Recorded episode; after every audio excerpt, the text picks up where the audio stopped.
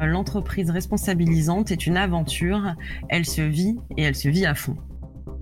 Tatiana Schneider est responsable ressources humaines chez Nicomatic. Vous voyez les prises à l'arrière de votre télé?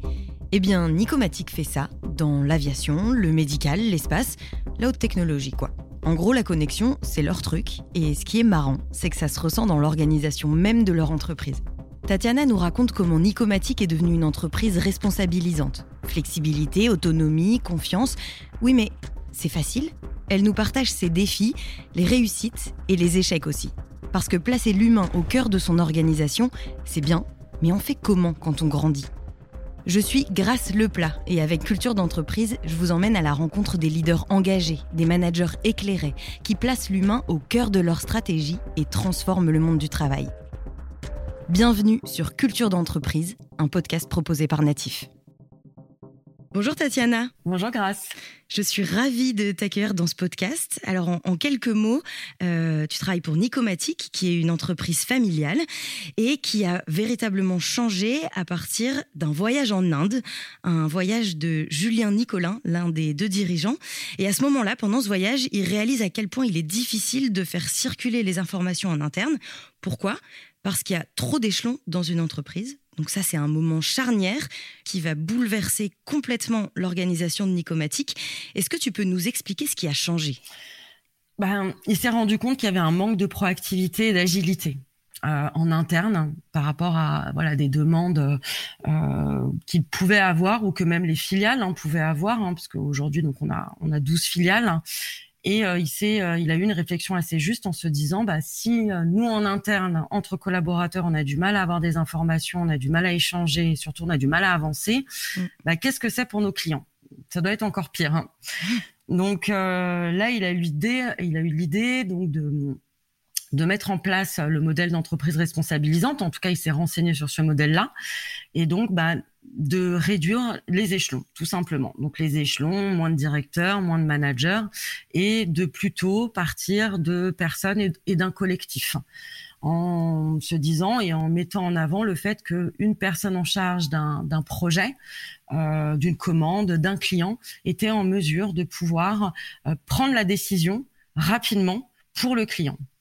Donc à ce moment-là, il développe euh, deux concepts, la responsabilité individuelle et la liberté collective, qui sont des piliers de votre organisation. Est-ce que tu peux nous expliquer ce que ça signifie?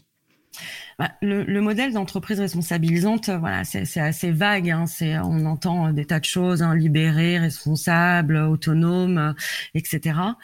Euh, nous, on a, on a voulu en tout cas mettre en place un modèle qui dit, euh, voilà, on a une responsabilité individuelle dans le sens où on sait pourquoi on vient travailler, on a un métier, euh, on, est là pour pour le client, on est là pour participer à, un collectif, mmh. et justement, ce collectif, c'est de dire qu'on a une liberté, donc une liberté de pouvoir mettre en place des actions, la liberté de pouvoir prendre des décisions mais une responsabilité individuelle en disant bon par contre voilà même si on a un cadre plutôt large on respecte quand même un modèle ce modèle euh, on l'a euh, on l'a imaginé pour être plus agile dans notre organisation donc l'idée, c'est qu'on travaille tous au final pour la même chose, pour satisfaire le client, faire du bon travail, la réussite de l'entreprise.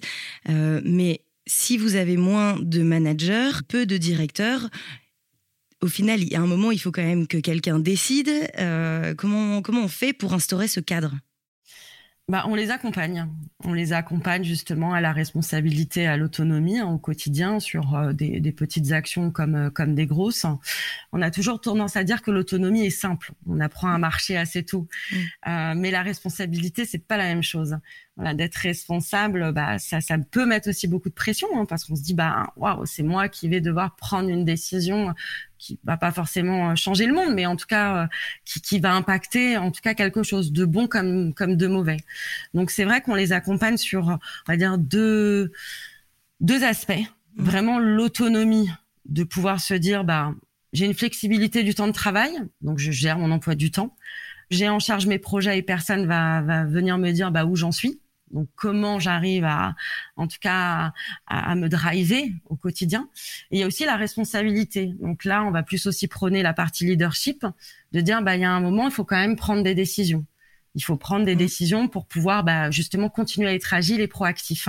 Et c'est vrai que dans ce collectif, il faut aussi bah, arriver à sortir justement ces personnes qui sont capables de pouvoir, euh, bah, on va dire, prendre prendre une décision. Une décision. J'allais te demander justement, on le voit dans notre quotidien, il y a des personnes qui sont plus naturellement des leaders, d'autres plus naturellement des suiveurs. Euh, j'imagine que l'idée, c'est pas facile pour tout le monde. Quels sont les challenges humains d'une telle organisation? Dans toute organisation, voilà, comme tu l'as dit, on a, il y a des personnes qui sont plus à plus à même de, de, de l'idée ou en tout cas de prendre des décisions ou même de fédérer, hein, tout simplement, hein, parce que c'est vrai que c'est important aussi hein, dans, un collectif de pouvoir être, euh, de pouvoir trouver en tout cas des personnes euh, susceptibles de pouvoir euh, motiver les équipes ou en tout cas de les accompagner ou même de les rassurer. Mais à côté de ça, voilà, il nous faut aussi des personnes qui qui sont plus euh, qui, sont moins leaders hein, parce que ça veut pas dire pour autant qu'elles sont moins compétentes euh, ou moins dans la réactivité ou dans l'agilité. C'est qu'après je pense que ça dépend aussi de de la personnalité voilà, il y a des mmh. personnes qui se sentent plus à l'aise avec ça. Donc, comment on les accompagne? On a des systèmes de gouvernance qui sont en place, on a des systèmes de, de comités stratégiques, de comités opérationnels, où c'est des groupes de personnes, donc pas des managers, hein, pas des directeurs, mais des groupes de personnes qui ont été choisis pour euh, accompagner sur euh, des, des problématiques RH, euh, des problématiques clients, des problématiques production. Et donc voilà, c'est des collectifs qui se qui se regroupent une fois par semaine pour faire le point justement sur sur cet accompagnement, on va dire plus structural. Hein. Où est-ce qu'on en est? Est-ce que la prod avance? Est-ce que les clients on, est bien? Est-ce qu'on est en retard? Etc. Etc. Donc voilà, la seule différence, c'est que ces collectifs, ils ont été choisis et donc d'être choisi, euh, ça donne de la légitimité, ça donne de la reconnaissance, et, du coup ça donne de l'envie et de l'implication. Et en plus, les collaborateurs bah, sont plutôt euh, contents parce que c'est des personnes en qui ils ont confiance. Quand tu dis choisi, c'est euh, du coup c'est le collectif qui va choisir son leader, c'est ça? Oui, on a on a fait une élection où on avait besoin d'un représentant par euh, par entité, hein, en tout cas, et euh, bah, des personnes se sont présentées naturellement et on a fait un vote électoral mmh. en même temps que d'ailleurs les présidentielles, donc ça tombait bien, on était à fond dedans. et, et, et, voilà, et, et, du coup on se dit, bah, même si effectivement on peut jamais plaire à la majorité, en tout cas, on, sait qu'en grande partie, ces personnes, elles ont été, elles ont été euh, élues. Ces leaders, est-ce que vous les accompagnez, vous, en tant que RH, dans euh, comment gérer des relations sociales, euh, comment gérer quelqu'un qui est très introverti, quelqu'un qui est extraverti? Comment, comment vous les accompagnez dans tout ça? On les forme justement à pouvoir prendre des décisions, à pouvoir prendre aussi le côté prise de recul qui est assez difficile hein, en général quand on est très impliqué et c'est ce qu'on est en hein, quotidien de pouvoir parler aussi parce que c'est ça aussi c'est important euh, les échanges entre humains euh, ils sont pas toujours euh, mm. très évidents hein. on, on, va trouver différentes personnes donc on les accompagne de ce côté-là on est aussi présent quand ils en ont besoin quand ils vont nous appeler sur bah, le recrutement, quand ils vont nous appeler sur un, problème avec une personne dans un collectif, tout ce qui est lié, enfin qui est en lien avec euh, l'humain, là, nous au niveau RH, on va les accompagner comme on peut. Et après, sur les autres entités, voilà, il y a toujours des personnes un peu garantes, que ce soit sur la production, sur le client, euh, euh, sur l'amélioration continue, la qualité, etc. On a ce qu'on appelle des experts hein, qui sont là aussi pour pour accompagner et, et, aiguiller en cas de besoin. Tu me parlais de process de communication avec des couleurs. Est-ce que tu peux m'expliquer un peu ce que c'est? C'est une déformation qu'on a fait suivre, qu'on fait suivre à, l'ensemble de nos collaborateurs, qui s'appelle Process Communication, qui est représentée par plusieurs couleurs. Et en fait, l'objectif de cette formation, c'est de pouvoir en fait analyser quel mode de communication euh, tu utilises au quotidien avec les autres. Empathique, rebelle, euh, persévérant, travaillomane, euh, voilà. Donc c'est un peu toi comment tu tu échanges avec les autres en fonction de qui tu es peut-être qu'on a du mal à échanger tous les deux parce qu'effectivement, on n'a pas le même mode de communication. Mais du coup, on le sait. Et comme on le sait, bon, on va travailler un peu plus dessus. Et comment on fait justement pour savoir dans quel mode de communication on se trouve? Et eh ben, une fois qu'on a fait la formation, donc on a le résultat hein, de, de, comment on, échange. Et ensuite, on a une petite pancarte euh, qu'on affiche bah, au niveau de notre bureau, où justement il y a noté euh, bah, mode euh, base, base empathique, phase, phase empathique. Et donc on dit ah bah toi t'es t'es es comme ça, moi je suis comme ça, etc. Et cette formation nous, nous a permis effectivement de euh, je pense d'un petit peu être plus indulgent vis-à-vis les uns des autres sur notre façon de fonctionner. Euh, moi qui suis par exemple de, de base empathique, euh, c'est vrai que j'ai tendance à, à, vite être à fleur de peau quand une personne va, va arriver vers moi de façon un peu brutale. Et si je sais que c'est une personne rebelle, enfin de base rebelle, là je, je, vais me dire bah en fait il est comme ça. C'est pas qu'il en a contre contre moi, c'est que c'est son mode de, de, communication. Donc ne le prends pas au premier degré, mm. souffle un coup et puis ça va ça va bien se passer. Donc on essaye beaucoup de travailler en fait sur euh, sur l'humain parce que oui, effectivement, la finalité, elle était pour le client, mais sauf que pour pouvoir y arriver, il faut aussi qu'on arrive à comprendre l'humain les collaborateurs, leur façon de fonctionner et pouvoir bien les accompagner. Donc c'est important de mettre en place des outils en interne pour arriver justement à notre but bah, ultime, bah, que ça fonctionne.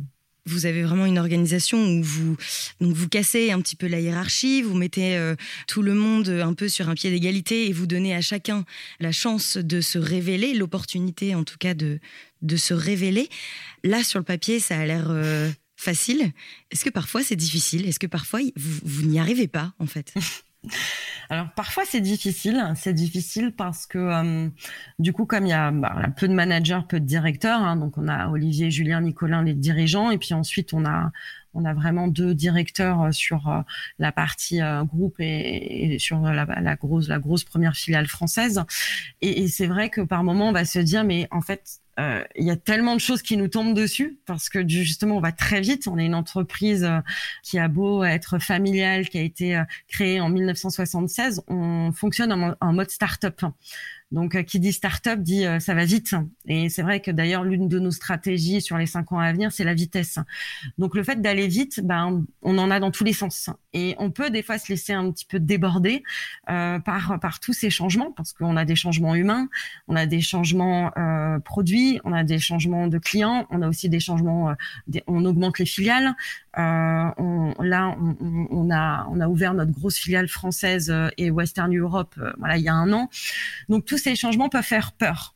Faire peur au collectif et faire peur aussi bah, à nous hein, qui essayons en tout cas d'accompagner en disant mais comment on va y arriver quoi et, et puis à qui on parle et, euh, et comment euh, euh, comment on s'en sort quoi. Donc c'est vrai que c'est pour ça que je reviens à la prise de recul de se dire bah on essaye de faire du mieux qu'on peut mais après, c'est vrai que c'est un super challenge parce qu'on dit, bah, on s'ennuie jamais.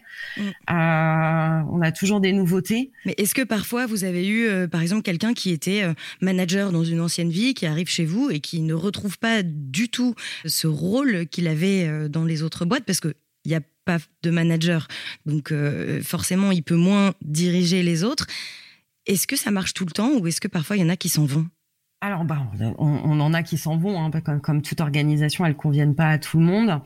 Après, c'est vrai que dans notre processus de, de, recrutement, on les briefe quand même pas mal justement sur ce côté euh, autonomie, responsabilité, collectif, euh, prise d'initiative, et on leur explique que l'évolution chez Nicomatic elle est possible, hein, parce qu'on a des tas de personnes hein, qui euh, montent en compétences, on fait des mobilités internes et internationales, voilà, on essaie de développer voilà nos filiales, on a des personnes voilà qui sont qui étaient en production, qui, qui passent au bureau d'études, on a des personnes qui étaient au commerce, qui sont passées au RH, enfin en tout cas, voilà, on, accompagne vraiment les quotidiens à pouvoir évoluer.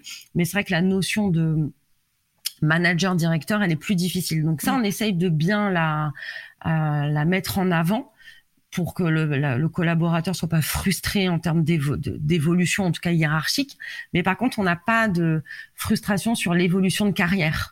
Mm, euh, parce que justement, en fait, pour moi, il n'y a pas de limite en fait à, à la carrière. On se la fait soi-même. Euh, à un moment donné, la, la notion de directeur, c'est qu'un mot, mais au, au, final, quand on est en capacité de prendre des, des décisions qui, qui vaut la direction, euh, voilà, je pense qu'en termes de reconnaissance, c'est déjà c'est déjà énorme parce que je pense qu'il y a même des managers dans d'autres structures qui n'ont pas justement cette liberté d'action euh, euh, chez eux. Euh, maintenant, oui, on a des gens qui partent, on a des gens qui s'y retrouvent pas euh, parce que il faut avoir une une prise de recul assez importante et aussi euh, voilà, je pense qu'il y a des gens qui peuvent vite paniquer, voilà, mm. notre mode d'organisation, en disant mais je vais jamais y arriver. Mm. Euh, et aussi c'est dur parce que justement on, on, leur dit, on les pousse en fait à aller vers les autres, en leur disant bah en fait c'est à vous de créer votre chaîne d'aide. Voilà. Tu arrives dans l'entreprise, euh, tu rencontres les acteurs, tu rencontres les personnes avec qui euh, tu vas être susceptible de travailler au quotidien. Et après, c'est à toi de créer justement ta chaîne. Euh, et je pense qu'il y a des personnes qui ont plus de facilité à le faire et mm. d'autres qui ont plus de mal. Et donc, ces personnes-là vont peut-être prendre plus de distance, c'est peut-être se renfermer, et c'est là où il y a un décalage, effectivement. Et, donc oui, ça arrive. D'où l'importance là de votre rôle vous en tant que RH euh, de, bah, les accompagner, voilà, de le détecter, pour les accompagner, de pouvoir mettre en place des solutions bah, annexes, mm. pouvoir essayer de les rassurer. Des fois ça marche, des fois un peu moins. Après voilà, notre turnover il est, il est vraiment petit aujourd'hui. On est entre 1 et 2 euh, donc ça, c'est un indicateur euh, pour montrer que votre culture d'entreprise fonctionne. C'est ça. Ouais, et puis on en est fiers, hein, parce que euh, voilà. Après, il faut, hein, il faut qu'il y ait des gens qui arrivent et des gens qui partent. Hein. c'est important. Hein, c'est c'est un peu comme l'air. Hein, il faut qu'elle se elle se ressource. C'est important. Mais à côté de ça, c'est aussi un bon indicateur quand il est bas, parce qu'on se dit c'est qu'on fait pas si mal les choses. Même si notre organisation elle est fondamentalement différente, bah, elle plaît en tout cas, elle plaît. D'ailleurs, ça se ressent euh, dans les chiffres. La croissance de Nicomatic en 2022 est à plus de 30%. Comment est-ce qu'on fait quand on est de plus en plus pour garder cette authenticité et cette euh, humanité-là? Ah ben justement on met en place euh, des nouvelles choses. Parce que euh, bah justement l'objectif hein, c'est que on reste une entreprise à taille humaine. On se le doit hein, parce qu'on on voit qu'à partir de 200 200 personnes en fait on a du mal à connaître les gens. On a du mal à les connaître on a du bah mal à échanger on a du mal à communiquer. Et surtout des fois on connaît même plus les personnes parce que bah, voilà on, on, croit. Et comme on croit bah on embauche aussi donc euh, voilà, ça fait beaucoup beaucoup de monde et beaucoup beaucoup de changements. Donc là récemment, bah, l'un des changements qu'on a mis en place, c'est de euh, de, de, scinder en fait notre siège social où euh, bah, il y a à peu près aujourd'hui 250 personnes, hein, ce qui commence à faire beaucoup justement pour euh, pour arriver à garder cette, cette culture hein, de, de l'échange, de l'autonomie, de la responsabilité, puis euh, de l'agilité surtout. Mmh. Euh, on a décidé de, euh, de, créer donc une filiale, hein, une, une filiale donc France et Western Europe qui en fait regroupe toute la partie bureau d'études, innovation et produits sur mesure. Donc en fait sur ces 250 personnes, hein, au final il y en a un peu plus de 80-90 qui ont été mises de côté pour créer une filiale. Donc vous avez deux bâtiments. voilà, donc on a un, deuxième bâtiment qui est en construction en tout cas, mais on a on a 150 personnes d'un côté et 90 de l'autre. Ce qui permet euh, plus d'échanges et exactement. Donc ça nous a permis deux choses. La première, c'était de nous recentrer. Donc euh, on va dire qu'aujourd'hui le siège social, la partie groupe, va gérer vraiment la partie monde monde, grosse production euh, et, euh, et, et, filiale. Et la partie plus filiale France Western Europe se focus sur la partie euh, sur mesure, innovation, bureau d'études et, euh, et filiale France et, euh, et, Western Europe. Voilà. Et, et, donc ce changement, il est en train de se faire hein, puisque voilà, on est en création d'un nouveau site, mais ça a aussi permis de remettre en place du collectif remettre en place du collectif et aussi du leadership parce que bah, justement c'est un nouveau challenge et ce challenge bah, il faut qu'on puisse être accompagné pour pouvoir euh, euh, le rendre possible hein. donc de le rendre possible sur l'évolution parce que bah, la création d'une filiale France bah, forcément ça a des enjeux hein, euh, de, de, gros enjeux de se dire bah voilà là on va on va plus axer l'innovation on va plus axer euh, euh, le sur mesure de nos produits. Donc il va falloir encore aller plus loin dans, dans, notre façon de fonctionner dans notre façon de faire dans, dans aussi la proposition qu'on va faire à nos clients mmh. d'être plus proche aussi bah, d'eux et cette entité le permet hein, parce qu'on est on est moins nombreux. Donc voilà, c'est des nouveaux challenges. Et sur la partie euh, euh, plus euh, groupe, bah, c'est de développer nos, nos, relations avec les filiales. Aujourd'hui, on a quand même 12 filiales dans le monde. on vient d'ouvrir Tel Aviv, on vient d'ouvrir Casa, on vient d'ouvrir une agence à Toulouse. Donc voilà, tous ces nouveaux challenges, ils sont hyper importants. Et voilà, on a une volonté de tripler notre chiffre d'affaires d'ici cinq ans. donc on le sait qu'on va falloir qu'on le fasse de toutes les manières qui puissent exister. Et toutes, du coup, les, valeurs que tu nous présentes là, donc les valeurs de Nicomatique qui sont le collectif, l'agilité, euh, la responsabilité, mmh. ouais, les responsabilités, l'autonomie, l'autonomie, pardon. Est-ce que toutes ces valeurs-là, vous arrivez à les faire vivre aussi dans vos filiales? Alors c'est plus difficile, c'est plus difficile parce que euh, ils sont ils sont moins nombreux en général dans les filiales et, donc forcément on va dire que l'impact collectif est pas le même. Mm. Par contre le socle nicomatique, le socle de nos valeurs, il est commun, il est commun à tous. Après forcément on va s'adapter en fonction des cultures. Mhm. parce que les cultures ne sont pas les mêmes.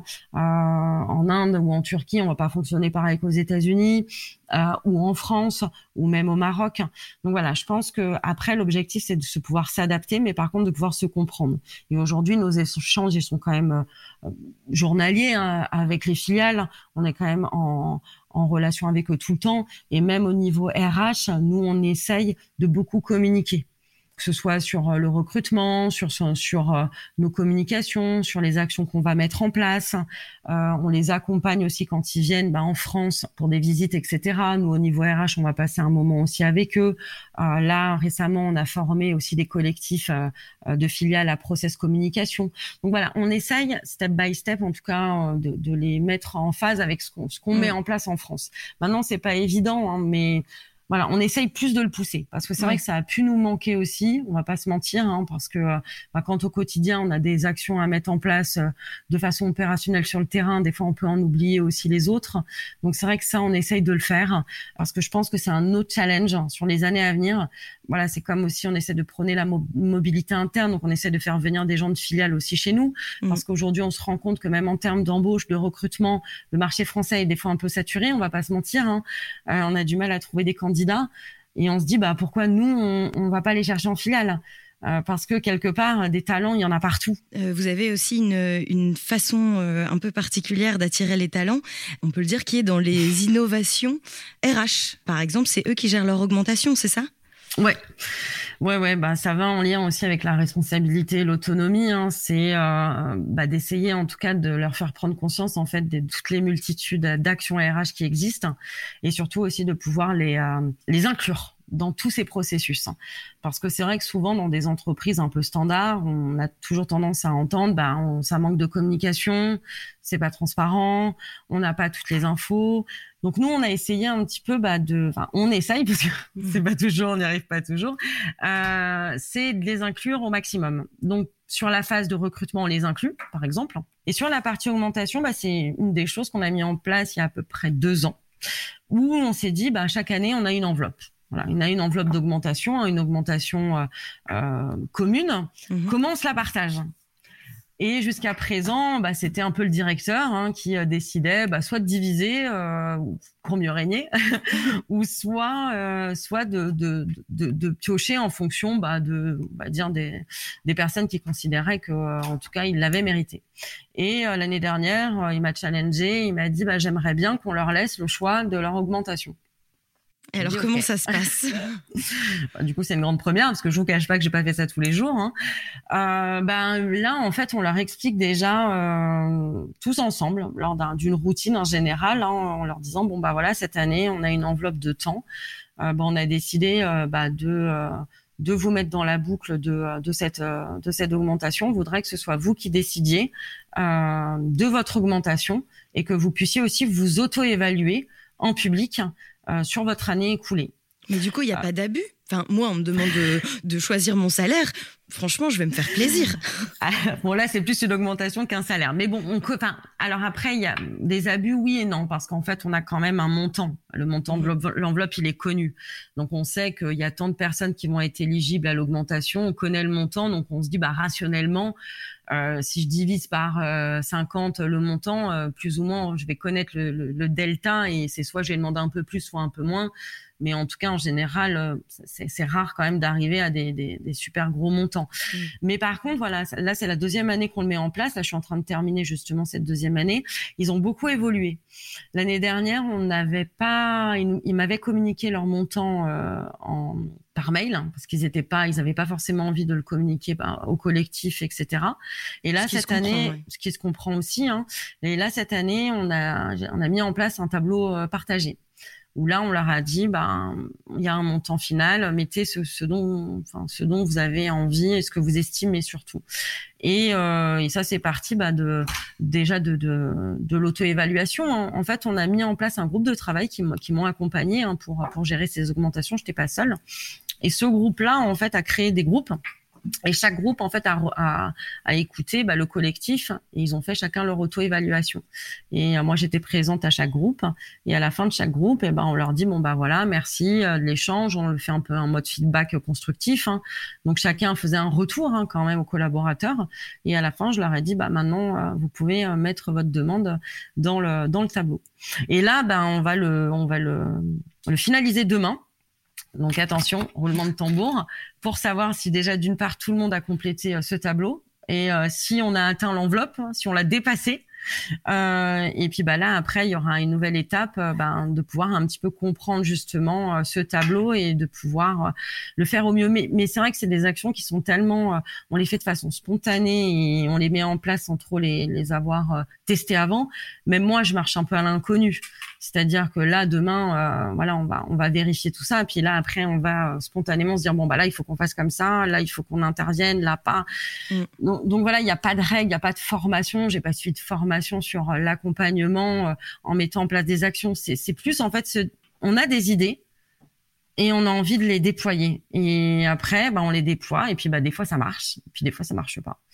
Mais en tout cas, on aura tenté. Ouais, tu me fais super bien la transition avec euh, ma dernière question. J'allais te dire, on arrive à la fin de ce podcast et je t'ai demandé de venir avec une citation ou en tout cas une phrase un peu forte. Est-ce que tu peux me dire celle que tu as choisie? Oui. Alors celle que j'ai choisie, c'est euh, l'entreprise responsabilisante est une aventure. Elle se vit et elle se vit à fond. Et c'est exactement ce que tu étais en train de nous expliquer. Euh, au final, vous, vous apprenez tous ensemble. C'est ça, on apprend tous ensemble. Et euh, je pense que euh, c'est ça aussi qui fait qu'on ne s'ennuie jamais, qu'on a, on n'a pas envie de partir parce qu'on sait que euh, la routine n'existe pas chez Nicomatique. Merci beaucoup Tatiana. En tout cas, j'espère que ça va bien se passer ce tableau public des augmentations. Je te ferai un petit mail, je te dirai ça. Mais en tout cas, merci à toi en tout cas pour cet échange. et voilà, j'espère que en tout cas, tu en as appris plus sur l'entreprise responsabilisante et surtout sur Nicomatique. Ben ouais, merci beaucoup. À bientôt. À bientôt. Et merci à vous de nous avoir accompagnés tout au long de ce podcast. N'hésitez pas à le noter et à le partager autour de vous. Je suis Grace Leplat et chez Natif, nous aidons les organisations à renforcer leur culture d'entreprise par l'audio. Rendez-vous sur natif.io. Quant à moi, je vous donne rendez-vous dans 15 jours.